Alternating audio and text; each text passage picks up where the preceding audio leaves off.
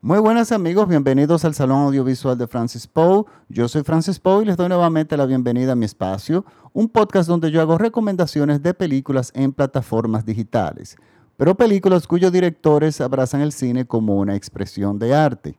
Para esta semana les traigo una recomendación de la plataforma de Netflix. Es una película del año 2020, es un drama que se llama ¿Cuánto vale la vida? El título original en inglés es What is Life Worth? y está dirigida por eh, la directora Sara Colangelo, protagonizada por Michael Keaton, Amy Ryan y Stanley Tucci. Ante todo, quiero pedirle disculpas por la irregularidad de los podcasts ahora en el verano, pero se suman una cantidad de eventos que realmente me, me complican realmente el verano. Estoy considerando seriamente eh, para el próximo verano simplemente declararlo totalmente de vacaciones para el salón audiovisual, porque realmente se combina el hecho de que no hay muy buenas películas usualmente en verano. Segundo, tampoco el clima me ayuda en mi país es muy caliente durante el verano y la situación, concentrarme para ver una película es muy difícil.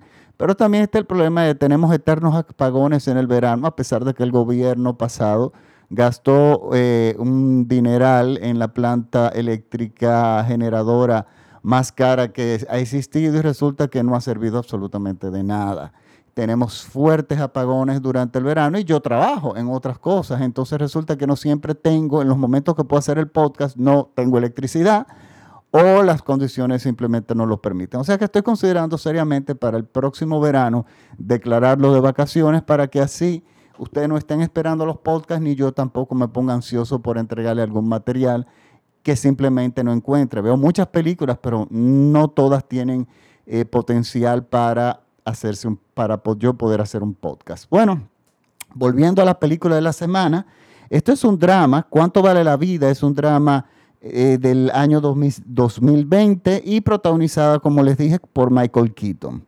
Miren, esta película es una de las pocas películas sobre el, eh, sobre el atentado terrorista del 11 de septiembre. No hay muchas películas. Es, un, es algo muy traumático en los Estados Unidos eh, los directores, los productores no quieren producir películas de ese tipo de sobre el 11 de septiembre en general porque entienden que es, una, es apostar a un fracaso porque fue, un, fue algo tan traumático para la sociedad norteamericana que ellos piensan que la gente no va a ir al cine a ver este tipo de películas. Y yo más o menos estoy de acuerdo y también lo entiendo. O sea, eso fue quienes pudimos vivir eso eh, vivir, eh, eh, vivimos de cerca el 11 de septiembre. Yo en aquel entonces trabajaba en American Airlines. American Airlines perdió dos aviones ese día y poco, un mes después perdimos un vuelo, el 587, de, el, tradicional vuelo de República, de, desde Nueva York a República Dominicana. Eso fue para mí extremadamente traumático, que determinó que yo, después de 14 años, abandonara esa empresa. para mí eso fue una fuerte señal. Entonces yo estuve muy empapado de primera mano de todas las tragedias que incluso no, salían a la prensa, de, lo que se enfrentó con este tema de las, de, las Torres Gemelas. Sí hay películas, Oliver Stone hizo una que es muy buena, hay dos o tres que están hechas, pero es un tema que los directores evitan, los productores evitan producir. Pero miren, en este caso apostaron a no solamente algo muy relacionado con el 11 de septiembre, o sea, la película se desarrolla a causa del 11 de septiembre, pero no vemos en ningún momento la tragedia de las torres. No es sobre las torres en sí, sino lo que vino después. ¿Y qué fue lo que vino después? Bueno, aquí es donde la película eh, realmente eh, toma valor. Esta película se desarrolla en oficinas, en entrevistas, o sea, no se desarrolla en espacios abiertos. Es una película de, guion, dirección y actuaciones. Y tenemos nuevamente a Michael Keaton aquí, que después de su, en su edad madura, ha entregado una gran cantidad de maravillosas actuaciones, demostrando que era un gran actor. Él surgió en los 80. Y en la década de los 80 él se dio a conocer como un actor cómico no como lo que realmente es, que es un actor dramático. Eh, él era un actor, cómico de películas malas, tengo que admitirlo, películas totalmente olvidables, hasta que Tim Burton, por una amistad con él, le da el papel de Batman. Que eso, en, yo recuerdo en el 88, eso chocó a todo el mundo. Batman, este cómico, o sea, es como, era como decir a poner a Jim Carrey en el traje de un Batman. Esa fue la sensación que tuvo el público en ese momento. Pero claro, a, Tim Burton en ese momento tenía una concepción muy definida de Batman y, no importaba quién tú metieras dentro del traje. Incluso la voz era una voz de estudio que era simplemente llenar un molde. Y bueno, pero de alguna forma eh, eh, Michael Keaton le sirvió para dar un cambio en lo que todos asimilábamos como un actor cómico a poder hacer otra cosa. Porque Batman es un superhéroe realmente. Y bueno, y, y, y, la fórmula a través de los años con mucho trabajo ha funcionado, ha hecho grandes películas. A mí me gusta mucho, me gusta mucho Michael Keaton como actor está en su mejor momento y esta no es una de las películas, y esta es una de las películas que realmente a mí más me gusta, porque es un personaje difícil de interpretar, muy difícil. Miren, los personajes donde las personas, la característica del personaje tiene un gran porcentaje de frialdad, es muy difícil interpretar, porque los papeles que se llaman, que, que, que jalan aplausos, que llaman premios por lo general, y que la gente aplaude son los muy exagerados, donde hay una entrega profunda de, emociones. Pero cuando el personaje tiene un porcentaje de frialdad porque lo demanda el, personaje, no llama tanto la atención y para mí es más difícil interpretarlo, pero también es un personaje que es más interesante el desarrollo muchísimas veces. Y este es uno de estos personajes. ¿De qué se trata esta película? Miren, esta película trata lo siguiente. Yo quiero definir, primero con, decirles las dos primeras escenas que definen el resto de la película entera y que son muy poderosas. Y eso a mí realmente me encantó. La primera escena es un testimonio, un testimonio de una mujer que debe haber sido, yo no he leído eso, pero ella debe, si no es una víctima real, o sea, un pariente de alguien que realmente murió el 11 de septiembre, es una extraordinaria actriz que sale dos segundos, o sea, es muy poco tiempo lo que ella sale, lo suficiente para ella realmente destacarse. Por eso yo siempre he dicho en el cine que no hay papeles secundarios. En el cine no existen papeles secundarios. Cualquier personaje secundario se puede destacar, incluso más que el protagonista en algunos momentos. Pues resulta que esta mujer es un testimonio frente a la cámara, donde ella como víctima, en el sentido de que su hijo murió, nunca en, las torres, en el, atentado, nunca encontraron el cuerpo, porque aparentemente estaba en el mismo piso donde se estrelló el primer avión, o el segundo avión, realmente no recuerdo, y ella no tiene un cuerpo, y ella expresa su rabia al gobierno norte, sobre el gobierno norteamericano, que ellos invirtieron, o sea, el gobierno invierte de los impuestos de los ciudadanos una cantidad enorme de dinero en, en, armas, en, armas nucleares, en, parafernalia de guerra y ese tipo de cosas supuestamente para proteger a la población. Invierte una cantidad de eh, dinero enorme en custodiar la frontera, en evitar que, las personas entren en territorio norteamericano. Pero sin embargo, dos personas entraron, o dos o tres que eran los atentados, los, terroristas, entraron a territorio norteamericano por la puerta grande, entraron por visa, con, por los aeropuertos, con visas, sin ningún tipo de problema alguno, y sin ningún tipo de arma de guerra, solo con la voluntad de destrucción dieron el golpe más grande a los Estados Unidos que pudieron haberle hecho. Entonces ella eh, es el golpe más grande de guerra. O sea, es la guerra más, es donde Estados Unidos ha tenido más víctimas, podríamos decir, en una guerra reciente. Y la cara del enemigo todavía la tenemos en duda. Ella demuestra en estos momentos la rabia por el gobierno en ese sentido, pero al mismo tiempo ella siente una, eh, una falta de empatía desde el Estado por su tragedia. O sea, estamos frente a una mujer destruida, una mujer agobiada por el, tema.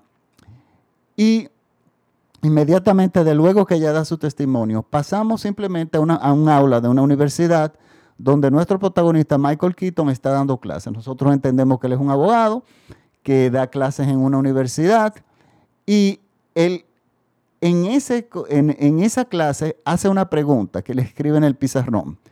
¿Cuánto cuesta, cuál es el valor de un ser humano? ¿Cuánto cuesta una vida?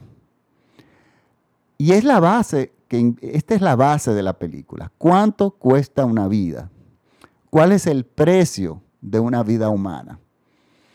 Y él hace esta pregunta en la clase. Y él hace esta pregunta en la clase porque él es un abogado muy reconocido, con un buffet de abogados, eh, una firma mm, eh, prestigiosa. Él es un abogado extremadamente exitoso, competente, agresivo y que le gustan los casos difíciles. Esa pregunta es extremadamente difícil. ¿Qué, ¿Cuál es el valor de una vida, vida humana? Y bueno, y los alumnos empiezan, ¿verdad? A teorizar, a poner un número, etcétera, etcétera. Pero realmente lo que él plantea y lo que en la escena culmina es que el valor de una vida es el valor de la negociación. Lo determina la negociación.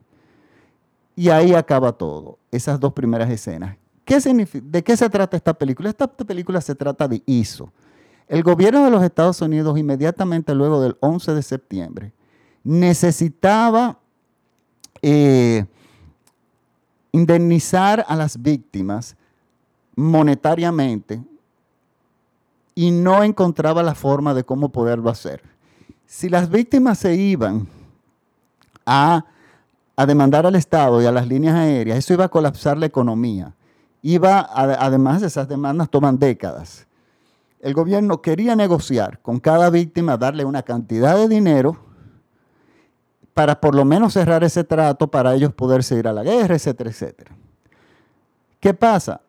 Ningún bufete de abogados quería eso. También en parte, de por, en parte porque es que en Nueva York todo el mundo estaba muy traumatizado sin importar a qué clase social tú pertenecieras. Nadie quería tocar, todo el mundo evadía ese tema y la gente no quería involucrarse en esto. Pero nuestro protagonista, que es Michael Keaton, tiene una persona, si bien uno no puede decir que era una persona totalmente insensible, era más fuerte su ego de poder lograr las cosas y de trabajar los casos difíciles y de que él era bueno en eso, en trabajar casos difíciles, que él inmediatamente la parte emotiva, la parte psicológica, la parte de trauma que pudo, que le tocaba como ciudadano de Nueva York, él simplemente tuvo mucha facilidad para ponerla a un lado. Y entonces empieza, él, él, es político también de los demócratas, sabemos que el gobierno de Bush era republicano, pues resulta que él busca lo que nadie busca, que es quiere ese caso. Inmediatamente se lo dan, al gobierno le conviene muchísimo porque si bien, si le va bien, eh, si le va mal, perdón, en, en las negociaciones de indemnizar a, las, a, las, a las víctimas. Si le va mal, pues una culpa de los demócratas, no de los republicanos, y ellos tendrían alguna forma de echarle la culpa a los demócratas. Y si todo va bien, pues ganan las dos partes, pero gana más todavía el gobierno. Y le dan este trabajo y él lo acepta. La esposa y todo el mundo que está alrededor de él dice, pero tú vas a aceptar ese, trabajo. Ese trabajo consiste en ponerle un precio a una vida. O sea, negociar con una familia para darle un precio, decirle, mira, esto es lo que vamos, esto es lo que usted tiene que, esto es lo que le toca, pero no va a demandar. Tiene que firmarnos para que no va a demandar al Estado, no va a demandar a las líneas aéreas, etcétera, etcétera. Eso es ponerle un precio en la vida, pero es algo de lo que él alardeaba, era su ego. Él decía, yo soy bueno en esto. Yo represento a compañías de seguros, o sea, yo soy bueno negociando. Y él se enfrascó en ese ego que él tenía y bueno, y arma su equipo. Su equipo, nosotros notamos que está abatido por el trauma reciente de las, del 11 de septiembre. Y nosotros notamos que sí, es su trabajo, ellos lo tienen que hacer, pero nosotros notamos una pesadez muy bien lograda. Esto, esto está, porque no es un, él no encuentra un, muro en contra, entre, contra él en su equipo, en sus empleados sino que nosotros como espectadores notamos que hay un desgaste emocional en todos y cada uno de ellos. Y sabemos que los grupos de abogados siempre es ganar, o sea, eh, eh, hay litigios, siempre hay peleas y siempre hay que tener una, actitud siempre ganadora. Y esa actitud en el equipo no existía. El único que la tenía era él. Pero era su equipo, era el, equipo con que él, eh, realmente em, se entendía. Y, se, y, pues, lógicamente podía confiar. Pues aquí inicia el proceso. Él inicia en una forma fría hasta cierto punto cómo utilizar la fórmula de las compañías de seguros para negociar con las personas. Y aquí es donde se vuelve interesante la película. ¿Por qué? Porque el costo de una vida humana, si tú preguntas a los políticos, a los religiosos, a las personas, no, ninguna, ninguna vida vale más que otra. Eh, ese es, y todos somos iguales en el discurso, en el discurso moral, hacia afuera, en el discurso político, en el discurso de las iglesias, pero a la hora de que tú tienes que enfrentar la realidad, no somos iguales. Y hay una terrible desigualdad social en cuanto a tu valor, tu valor como ser humano. Tu valor como ser humano va a depender de tu posición social, de tu suerte incluso social. Y aquí vemos cómo ellos empiezan de una forma fría, utilizando una fórmula a enfrentar a todas las personas, a tenerse, eh, tienen un tiempo límite para negociar con todo, esa cantidad, miles de personas. Y bueno, él arma un enorme equipo y, bueno, y empieza a negociar y negociar. Y en esas negociaciones empiezan a salir todas esas desigualdades sociales. Y ahí se acentúan la falta de derechos, eh, cómo la sociedad y los gobiernos interpretan a los seres humanos. Bueno, usted es pobre, usted le toca menos. Entonces vemos cómo los inmigrantes, cuando toca el, tema de los inmigrantes, cuando empiezan a caer los inmigrantes, los inmigrantes están en desventaja porque son personas que están en un país de forma irregular. Ha muerto un pariente que de repente el pariente que murió en la torre es una persona legal, o sea, un residente legal en los Estados Unidos, pero claro, como los familiares de repente no lo son, la compañía de abogados se aprovecha para ofrecerles centavos y ellos simplemente no tendrían otra alternativa. Entonces ellos como inmigrantes, para el sistema, valen menos. Y empiezan a salir el caso, muchos casos, por ejemplo, de otro caso es, eh, ahí viene el, te presenta la problemática de los inmigrantes y el problema de los derechos de los inmigrantes que no se les reconocen en muchísimos países.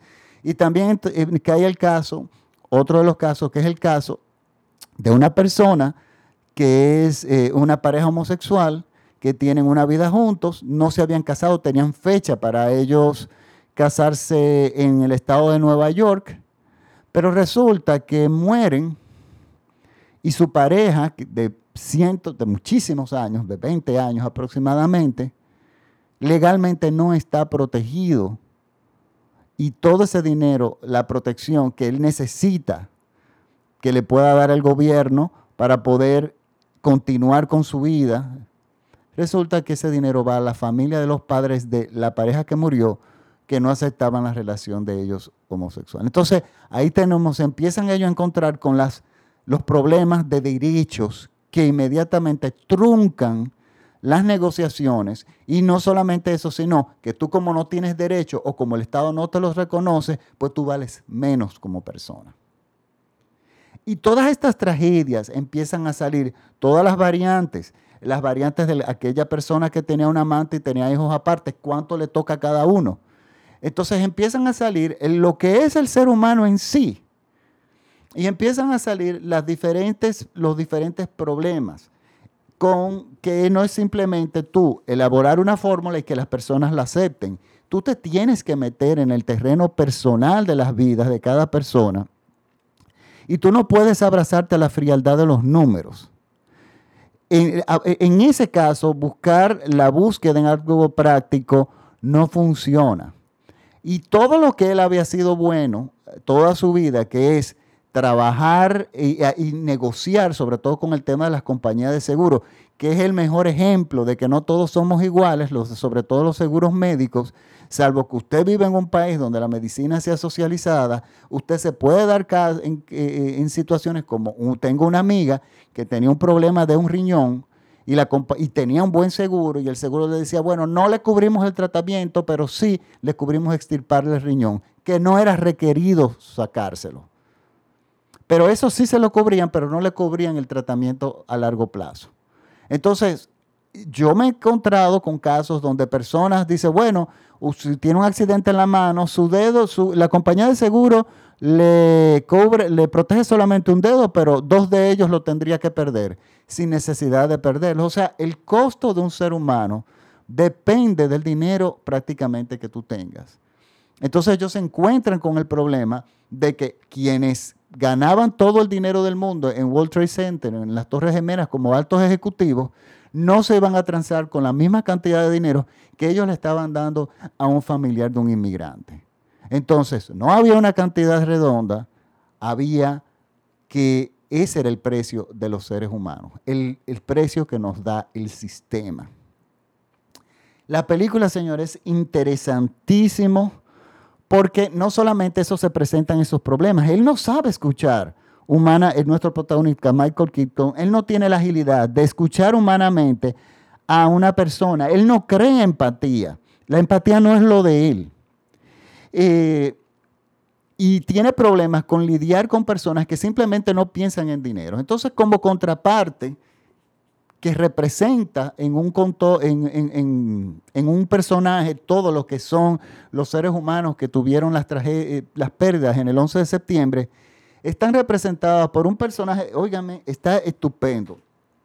Este personaje, muy bien escrito y muy bien interpretado por Stanley Tucci, es un hombre de clase media, profesional, que perdió a su esposa en una de las torres, pero él siempre fue activista de todas las causas. Fue una persona activista eh, en cosas tan triviales como que ah, quieren derrumbar un muro y ese muro perteneció a una institución que en el siglo tal eh, marcó una diferencia en la sociedad y él luchaba porque ese muro no lo tumbaran. O sea, él, él era una persona paciente, como los grandes activistas, e incansable. Y él decide tomar esta lucha en representación de miles de afectados y de familiares afectados en las torres. Entonces, el personaje de Michael Keaton obligatoriamente tiene que salirse de su terreno, que es la frialdad de los números y de las negociaciones, y empieza a entrar en el terreno humano y desarrollar empatía. Miren, y hay una escena que esto, esto es cine y esto funciona muy bien. A mí esta película me da algo de rabia porque está pasando que hay películas muy buenas, o por lo menos que a mí me gustan mucho, que pasan prácticamente desapercibidas, y esta es una de ellas. Pero esta película es muy, muy seria, está muy bien lograda. Miren, hay una escena donde la esposa, al principio de las torres, la esposa está llorando en una mesa, y vemos más adelante, en otro sillón aparte, a Michael Keaton simplemente viendo las posibilidades de negocio, eh, eh, mientras la esposa está destruida, porque ella sí tiene una empatía sobre todo esto que pasó, Michael Keaton está, eso, el personaje está envuelto en su mundo de los negocios, de abogados, de la casa que va a construir en la playa, de ser miembro de la ópera, de, miembro eh, patrocinador de la ópera de Nueva, de Nueva York, y está en su mundo. Pero a medida avanza de la película, vemos la misma escena ya la esposa sentada en el lugar donde estaba él y él sentado donde estaba la esposa, ya involucrado emocionalmente en el tema. Y es que él termina, el camino que él tiene que entender es que tiene que empezar a sentir una empatía porque los seres humanos, no todos somos iguales. O sea, y no se nos puede, eh, cada quien, cada caso es un mundo, cada caso es especial, pero sobre todo no se nos puede a los seres humanos simplemente asignar un valor. Y tú negociar con nosotros, con los seres humanos como si fueran vacas o como si fueran reses eh, o cerdos o gallinas, o sea, realmente no. Y es donde la película tiene un gran éxito. Esto está basado en un caso verídico, a las personas que les gustan los casos de la vida real, pero es la historia más extra, o sea, es más difícil que se cuente, porque normalmente los guiones de este tipo de películas se van a dirigir siempre a los héroes, a los bomberos, a, al, momento heroico de aquellos que lograron salvar o perdieron su vida tratando de salvar a otros. Y las películas van a dar vuelta en realidad de alrededor de las dos torres, pero no desde el punto de vista legal como hace esta película. Miren, esta directora hace un trabajo extraordinario, Sara Colangelo. Miren, y a mí me gusta mucho esta nueva generación de directoras eh, que realmente están haciendo cine como a mí me gusta. Yo no voy a decir cómo debe ser, sino por, por lo menos como a mí me gusta. No es un cine victimista, no es un cine eh, que, que cuenta historias exclusivamente de mujeres, como muchas mujeres directoras. A mí me gustan estas directoras como esta que agarra cualquier tema y te, lo, y, te lo, y te crea una verdadera película. Y miren, esta película es esta, esta es, maravillosa. Tiene todos los aspectos magníficos, las actuaciones secundarias son estupendas. O sea, cada actuación secundaria es realmente eh, maravillosa. Y la actuación de Michael Keaton, de pasar a un hombre frío, que siempre se mantiene frío, pero que sus matices empiezan a cambiar. No sabemos si realmente es por conveniencia de negocio o porque realmente él está realmente sintiendo algo diferente y está cambiando como persona, pero su actuación está ahí y su actuación es realmente formidable. Les recuerdo que la película se llama El costo de una vida. Miren, este, eh, yo quería, eh, les recuerdo que, este programa se escucha en todo México vía radiola.com.mx. Vuelvo y les pido disculpas por la irregularidad de los podcasts, eh, pero eso es, no todo se nos no todo siempre es color de rosa. O sea, el este verano ha sido muy duro y bueno, ya desde ahora voy a ir adelantando que para el próximo verano yo mm, voy a tomar unas vacaciones eh, eh, de, las redes sociales en general, incluyendo los podcasts. Bueno, ahora sí me despido hasta la próxima semana. Recuérdense que por favor síganme en mis redes, arroba Francis P-O-U, en Instagram y el Salón Audiovisual de Francis Poe en Facebook. Este podcast está en todas las plataformas de podcast. Estamos en Spotify, estamos en Apple Podcasts, estamos en Google Podcasts, estamos en iTunes, en TuneIn, en todas prácticamente. Ustedes escriben en Google el Salón Audiovisual de Francis Poe y ahí podrán ver que ya tenemos más de tres años de películas ahí recomendadas que todavía la mayoría está ahí todavía disponible en las plataformas. Y, y nada, esto, me despido hasta la próxima semana. Ah, hay una película, perdón, que quiero recomendarla, que la crítica en Estados Unidos la destrozó, a la europea le gustó y a mí me encantó, que se llama Suburbicon y está en HBO Max. Es una película bastante particular de George Clooney. Véanla, a mí realmente me gustó mucho. Bueno, ahora sí me despido, hasta la próxima semana. Chao. Muy, muchísimas gracias por la sintonía.